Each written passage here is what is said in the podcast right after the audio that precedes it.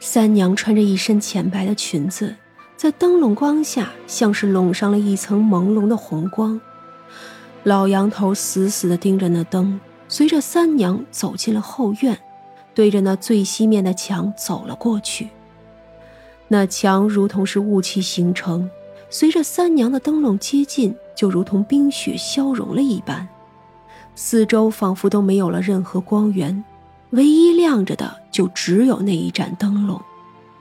老杨头似乎听见了无数的声音，说不清楚是什么，只是听着叫人害怕。而也正是此时，一道好听的女声传了过来：“无需紧张，你这一生原本是为前世赎罪，如今你罪孽早就赎完了，倒是还积攒了些福报，来生自然还是个人。”老杨头声音沙哑：“多谢大人。你虽然寿数至此，但你这一死倒也与我有些关系，也算是缘分吧。送你一场，便好好去吧。过了这河，就去了你该去的地方。人世艰苦，便不必再留恋了。”老杨头抬起眼，就看见一片混沌中有一叶扁舟。那舟上有个戴着斗笠的人，再转头时，领着他来的人以及那一盏灯就已经消失不见了。三娘回到了店里，胡大娘笑了笑：“ 那老杨头啊，也算是有福，劳驾你送上一场。若非他打更时遇见了刘书明，惊吓致死，我也不需要送他这一场。”总归他这一辈子孤苦，也算是给来生攒了些福气吧。三娘将那灯往上一抛，就消失在了眼前。店门已经关上了，刘书明却还在桌前坐着，没有摆什么吃的，只有一杯凉透了的茶。呃，娘子，求娘子帮我。刘书明见他进来，跪在了地上。身上又开始往下滴水，值得吗？若你恨意滔天，执意要你爹娘付出代价，那你来世也做不得人了，真的值得吗？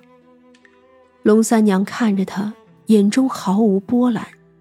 刘书明没有回答，他在犹豫，他也觉得不值得，可他好恨呐，真的好恨呐！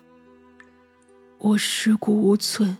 他们却在京城享福，我不甘心，我真的是不甘心啊！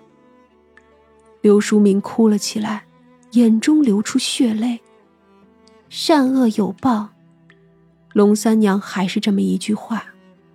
刘淑明的头发开始一根一根的飘了起来，整个人肉眼可见的被黑雾包裹了起来，眼见是要形成一只厉鬼了。长生啧了一声，端起桌上的茶水泼了上去，就如同一个将要胀破的气球被扎了一下，瞬间就瘪了下去。取代你身份的人，很快就会被送进大牢，接受该有的惩罚。你那对爹娘也会被赶了出去，年老无依，下场并不会好。你要是不肯放弃，我倒也有另外一个法子给你用。刘书明有点怕，小心的问：“是什么？”我叫你留着如今的记忆，去做那假刘书明的儿子，生于公主腹中，自然有荣华富贵。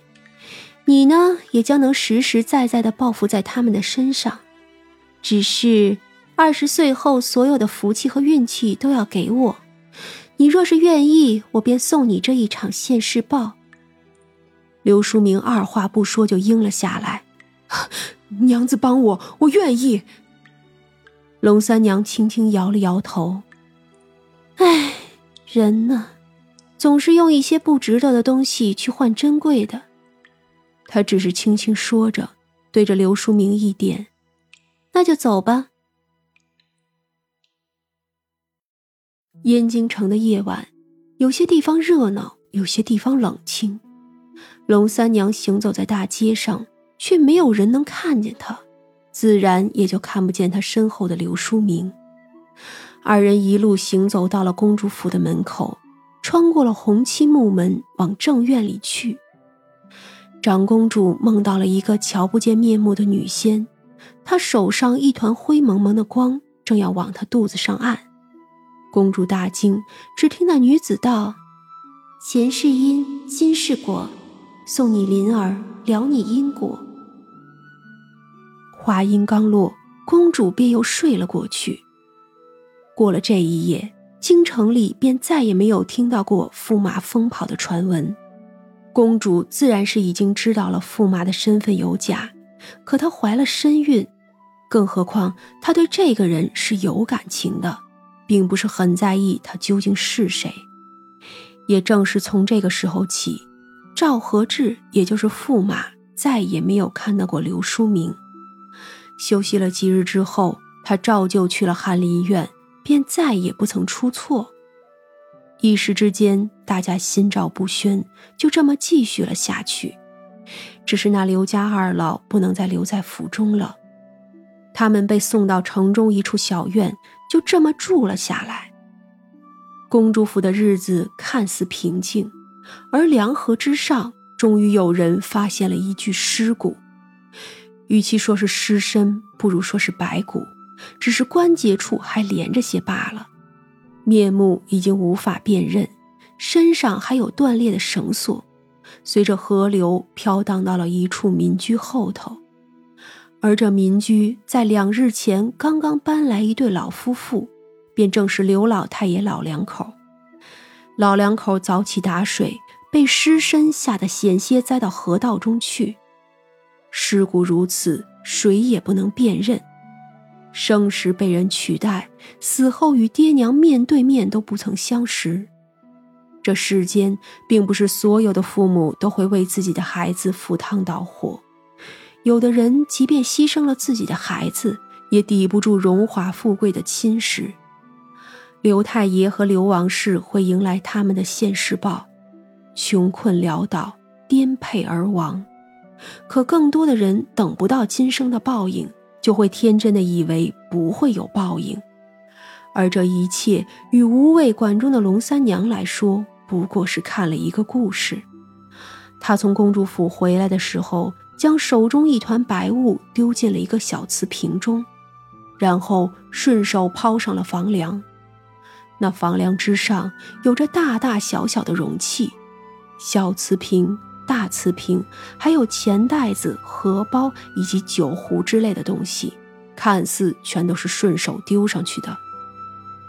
那里头装着的全都是福报、运气、健康之类的东西，或许以后会有更多吧。